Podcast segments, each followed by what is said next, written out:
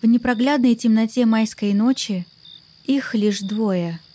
Удобно одетые, с фонариками, почти взрослые, они все равно робеют входить в это здание. Бетонная громада неприветливо смотрит на них сверху вниз через выбитые окна. Внутри нее, по опустевшим коридорам, по-хозяйски разгуливает ветер. Комьями на полу лежат пыль и мусор. Пахнет сыростью и запустением. Но главное, как говорят, дремлет во мраке оставленных комнат настоящее зло. Столкнуться с ним, выстоять и доказать друзьям свою храбрость — вот зачем пришли сюда эти девчонки. Наконец, они направляют лучи фонариков во мрак и под пение сверчков делают решающие шаги в темноту.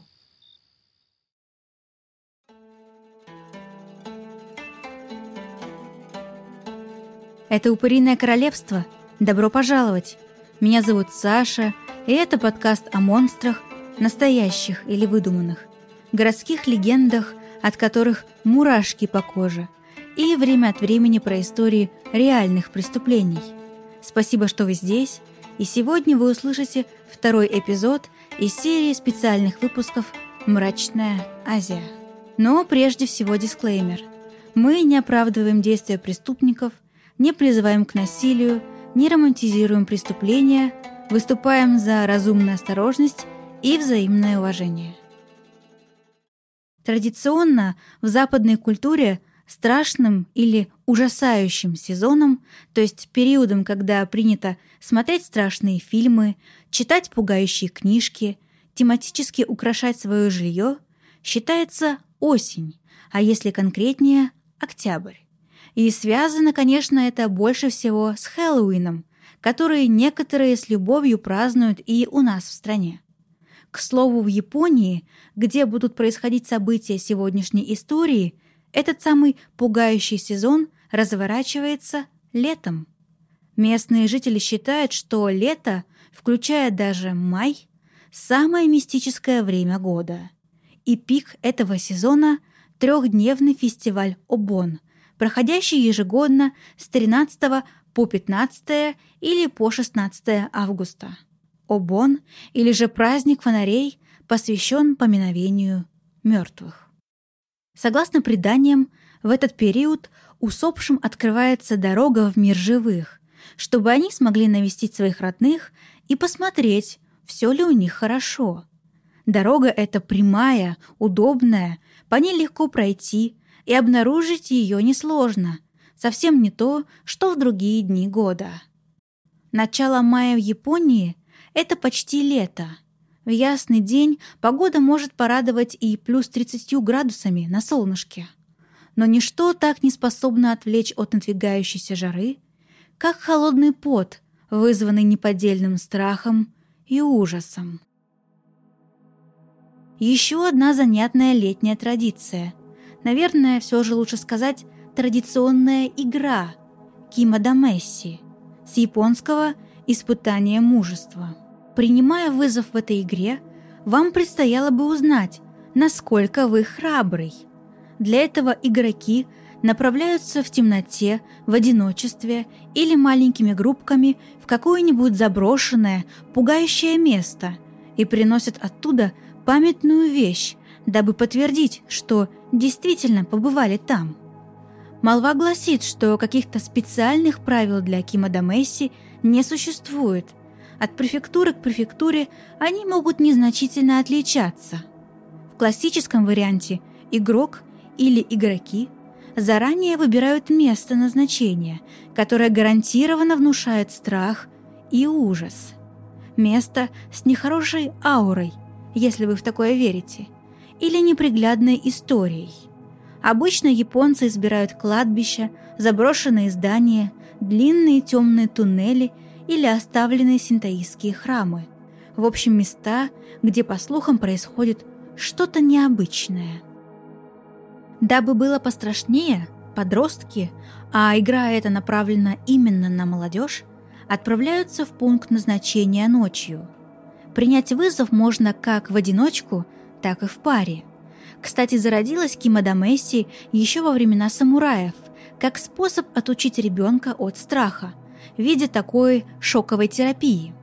Как я уже сказала, в основном японцы практикуют кимадамесси в детстве и юности, когда ходят в начальную или среднюю школы.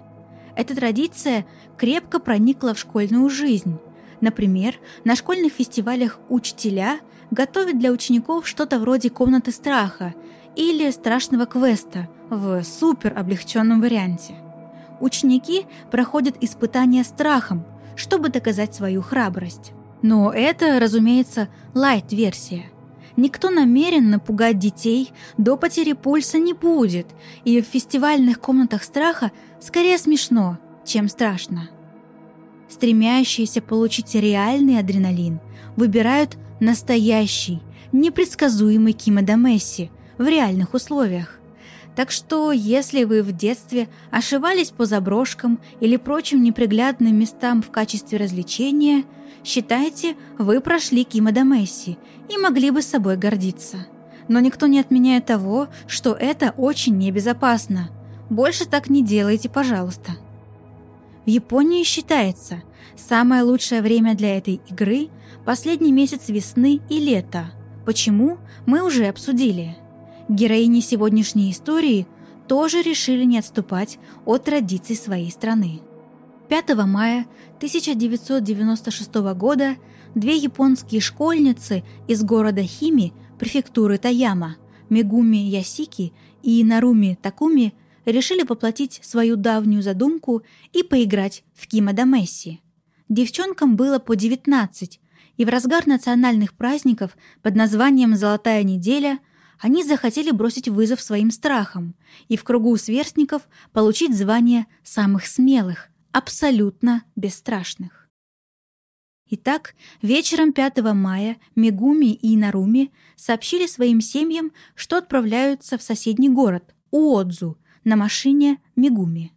Мобильных тогда еще не было, и девушки использовали для связи пейджер — Доподлинно неизвестно, под каким именно предлогом они отпросились у родителей, но те не препятствовали поездке, несмотря на вечернее время. В любом случае, истинной целью девушек был заброшенный шестиэтажный спа-отель «Цубона», расположенный примерно в 60 километров от родного города Мигуми и Наруми. Цубона, закрытый еще в начале 1980-х, был известен как обиталище злых духов и призраков. Поговаривали, что в бассейне отеля трагически погиб ребенок, а после этого поток гостей стал постепенно оскудевать. Вскоре содержать большое здание, платить налоги и зарплаты сотрудникам стало невыгодно. Владелец Цубона разорился. Затем некий бизнесмен выкупил отель на аукционе, но виток экономического кризиса и здание бывшего спа-отеля, стоящего на холме, оказалось никому не нужным, совсем опустело и стало потихоньку разваливаться. Как раз такие места, пустынные, мрачные, как нельзя лучше привлекают для постоянного места жительства японскую нечисть всех мастей, юкаев и юреев. Вот почему во всем регионе Цубона был известен как место нехорошее, гиблое и очень опасное, что в свою очередь значит, лучшей локации для Кимадамесси просто не найти. Встречаются сведения, согласно которым Мигуми и Наруми уже дважды посещали это сооружение. Может быть, осматривались и собирали сведения, готовились, одним словом. Тем майским вечером все должно было наконец произойти. Девушки запаслись фонариками, Мигуми даже принесла запасные батарейки, которые она купила заранее в супермаркете. В этом супермаркете она, кстати, подрабатывала после школы. Вот что известно о маршруте школьниц той ночью. Выехав из родного города Хими, девочки останавливались в парке Каямару, популярном месте сбора молодежи, расположенном недалеко от порта. Спустя примерно час, то есть около 22.00, они заправили автомобиль на заправочной станции в городе Уодзу, куда и направлялись. Тогда же Наруми Такуми написала знакомому на пейджер Мы в Одзу. Дальше их путь лежал непосредственно к отелю, через горы, после участка национальной трассы номер 8. Сообщение на Руме стало последней весточкой о судьбе девушек. С ночи 5 мая 1996 года живыми их не видел никто. Не было найдено ни автомобиля, ни тел, ни следов крови. Ничего. Только два дня спустя семьи подруг обращаются в полицию. Я так и не поняла, почему они ждали настолько долго.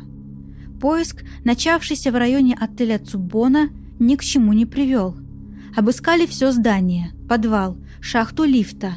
Девушек не было, ни живых, ни мертвых, как и следов того, что они вообще туда доехали. Затем зону поисков расширили, подключили вертолеты, обыскали трассы, дороги, все злачные места от Хими до Уодзу. Но и это не помогло. Школьницы словно растворились в воздухе. Вновь все вспомнили про опасность Кима Месси, про то, что цена ошибки в этой игре – жизнь игроков. Выходит, в чем-то девчонки все же просчитались, и их поглотила тьма. Но то были лишь мысли впечатлительных подростков. Полиция же рассматривала версию побега. Однако почему машину так и не смогли обнаружить? Почему она не засветилась в других регионах страны? Никто из девушек не взял вещи первой необходимости из дома, не имел сбережений на первое время в бегах. Пропажа школьниц, направляющихся поиграть в жутенькую традиционную игру, не давала покоя всей Японии. Это действительно очень интересное и необычное дело. С течением времени появился целый ряд версий того, что же случилось майской ночью 96 -го года. С первой из них, «Побег», мы уже ознакомились. С точки зрения семей, оснований под собой она не имеет. У девушек не было личных проблем, дома и в школе все благополучно. По крайней мере, не встречается сведений про сложности в их социальной жизни. Еще одна интересная теория – исчезновение Мигуми и Наруми связано с группировкой байкеров – Басадзоку. По сути своей, это субкультура мотохулиганов – эти ребята стремились к всевозможным модификациям своих мотоциклов и мотороллеров. Хотели быть шумными и заметными. Для этого они, в частности, срезали со своих железных коней часть выхлопной трубы, регулярно устраивали гонки на городских дорогах, подвергая риску не только свои, но и десятки других жизней. В одежде больше всего ценили длинные плащи и тяжелые ботинки. Связываться с ними было опасным – Поговаривали даже про связь Басадзоку с Якудза, японской мафией. Так вот, вечер исчезновения девочек недалеко от Цубона видели трех байкеров. Но связь между пропавшими и парнями установить не удалось. Неизвестно даже, видели ли они друг друга в тот вечер. Собственно, версия заключалась в том, что байкеры выкрали девушек и даже, возможно, убили хотя доказательств преступления — ноль. Еще одна версия с нотами конспирологии. Полагали, что Мигуми Ясики и Наруми Такуми были похищены северокорейскими шпионами.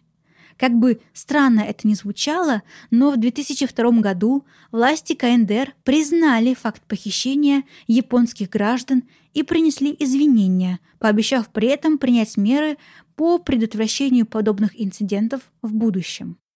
В октябре того же 2002 пятеро похищенных вернулись в Японию. Эта информация имеется даже на официальном сайте Японии в России. Считается, что в среднем похищенным было от 20 до 30 лет. Девушкам же было по 19. Но для чего нужны были эти похищения? Ответ прост – разведка. По документам пропавших в Японию въезжали северокорейские шпионы, либо встречаются сведения – Жертв похищений заставляли обучать корейцев японскому языку. Причин здесь довольно много, это политика, так что с вашего разрешения а, углубляться в тему я не буду. Одно нас точно будет интересовать. Ни одного доказательства похищения Мигуми и Наруми разведкой также не было обнаружено. Разумеется, целая плеяда версий связана с мистикой и сверхъестественным. В контексте истории это совершенно понятно. Спустя год после исчезновения, когда девушкам должно было исполниться по 20, полиция официально обнародовала их имена.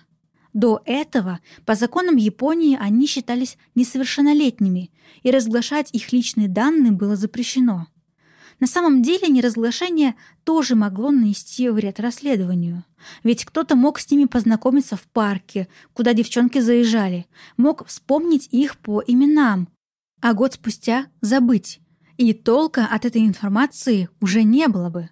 Дело заглохло на 18 лет.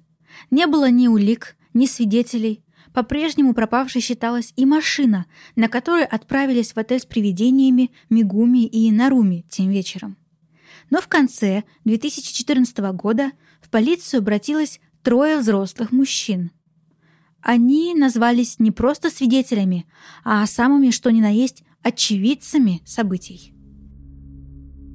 Мужчины утверждали, что в ночь с 5 на 6 мая 1996 года в парковой зоне у порта Фусики они увидели черный автомобиль марки Subaru с пассажирами внутри. Когда они подошли к машине, то увидели внутри двух молодых женщин, выглядящих уставшими и испуганными.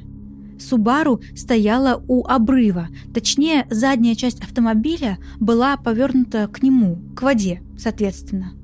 Когда пассажирки заметили незнакомцев, та из них, что была за рулем, внезапно дала задний ход, и машина рухнула в воду. Утонул автомобиль мгновенно. Никто из трех мужчин не направился на помощь. Более того, испугавшись возможных обвинений, троица решила хранить молчание. Только 4 марта 2020 года, более шести лет спустя момента получения этих показаний, машину с останками двух человек достали из-под толщи воды вместе указанном троицей свидетелей. Почти сразу в автомобиле обнаружили заправочную карту на имя Мигуми – а вскоре и ДНК-тесты подтвердили. На глубине 8 метров в порту нашли свою смерть две загадочно пропавшие японские школьницы. Разумеется, их тела были на такой стадии разложения, что причину смерти установить не удалось. Полиция по-быстрому заключила несчастный случай. Водитель Мигуми Ясики совсем недолго была за рулем – ввиду испуга или другой причины не справилась с управлением, допустила ошибку, чем обрекла себя и подругу на смерть. Дальнейших расследований не проводилось. Полагаю, сейчас самое лучшее время, чтобы задать вопросы и немного порассуждать. Во-первых, почему между показаниями так называемых свидетелей и находкой прошло 6 лет – Неужели проверка предоставленной ими информации могла занять так много времени? На это могу сказать одно. Встречается информация, что то ли в первый раз показания троицы не приняли, то ли зафиксировали, но отрабатывать не стали. Так или иначе, в 2020 году, накануне поднятия со дна автомобиля, их опросили повторно, и находка не заставила себя долго ждать. Во-вторых, Зачем это три парня или три взрослых мужчины, их личности, как и возраст, никогда не раскрывались, ночью в половине первого подходят к одиноко стоящему автомобилю. Да там еще и девушки внутри. Любопытство, намерение ограбить. Какая цель? Почему с их слов девчонки перепугались и совершили роковую для себя ошибку? Может, э, дело в этой троице — может, они хотели познакомиться с Мигуми и Наруми, но что-то пошло не так. К слову, факт э, сексуализированного насилия, если такое и было, в силу разложения тел уже никогда не удастся установить. Для этих троих все сложилось как нельзя лучше. В-третьих, почему девушкам не оказали помощь? Почему сразу не вызвали полицию? И следующий вопрос. Почему сами девушки не пытались спастись? Статистически легковой автомобиль тонет за промежуток времени от 30 секунд до 2 минут примерно. Состояние автомобиля внутри показывает, что пассажиры не боролись. То ли приняли свою участь, то ли в панике не сообразили, что есть крохотный шанс спастись. И еще пару слов про свидетелей. Их личности не были раскрыты не только для прессы, но и для родственников девочек. Отец Ясики говорил, что обратился в полицию, но там отмолчались. Для него это верный признак. Свидетелям, да и органам правопорядка доверять не стоит. И действительно, свидетелей было трое. Байкеров Басадзоку, замеченных недалеко от отеля с привидениями, тоже трое. Не могли ли это быть одни и те же люди? Встреча в порту состоялась в 00.30. Судя по времени, девочки могли успеть к этому часу пройти Кимадамесси в заброшке и поехать дальше, в парк Каямару. Можно предположить, той ночью все же имело место преступление. Девочкам причинили зло, и сделано это было руками человека, а не нечистой силой. Непонятно кто, преступники или действительно просто невинные свидетели решили молчать так долго, как только можно. Хотя бы до тех пор, пока тела не разложатся настолько, что сложно будет понять, от чего погибли девушки. Или их совесть в конце концов замучила. Дело расследовали из рук вон плохо, и этим объясняется огромное количество вопросов в этой истории. Но вот кто действительно заинтересован в расследовании судьбы школьниц, так это любители трукрайма. Часто на форумах, на Reddit, например, пишут, что в смерти девушек могла быть замешана полиция, поэтому и вяло шло следствие, поэтому и свидетелей игнорировали 6 лет. Или вот еще вариант. В процессе Кимадамеси нечто так сильно испугало подруг, что у них помутился разум. Когда мужчины подошли к ним позднее, ночью, девчонкам в состоянии сильного эмоционального потрясения могло показаться что угодно. Вот и с управлением юная владелица автомобиля не справилась. И заключительная версия, наверное, она уже приходила вам в голову, парный суицид. Для Японии это очень болезненная тема, особенно когда решения о подобном принимают дети и подростки. Но здесь снова причин, по крайней мере очевидных и явных, никто из близких не наблюдал. В целом я нашла исследование, согласно которому только 7,8% японцев, лишивших себя жизни в период с 95 по 2011, выбирали утопление. Это скорее редкость на фоне прочих вариантов. Есть ли в этом дело виновные? Будут ли они когда-нибудь привлечены к ответственности? Кто знает. Мигуми и Наруми было всего по 19, и целая жизнь наверняка долгая и счастливая, разворачивалась перед ними. Но что-то пошло не так. Прошли ли они испытания на храбрость? Какими были их последние минуты? А заброшенный спа-отель Цубона все еще возвышается над городом Уодза. Подростки еще охотнее приезжают туда для Кима Месси, рассказывая друг другу страшную историю про двух школьниц, символичным памятником для которых стало это место. На сегодня все. Берегите себя, цените жизнь и до встречи в третьем эпизоде «Мрачной Азии». Пока!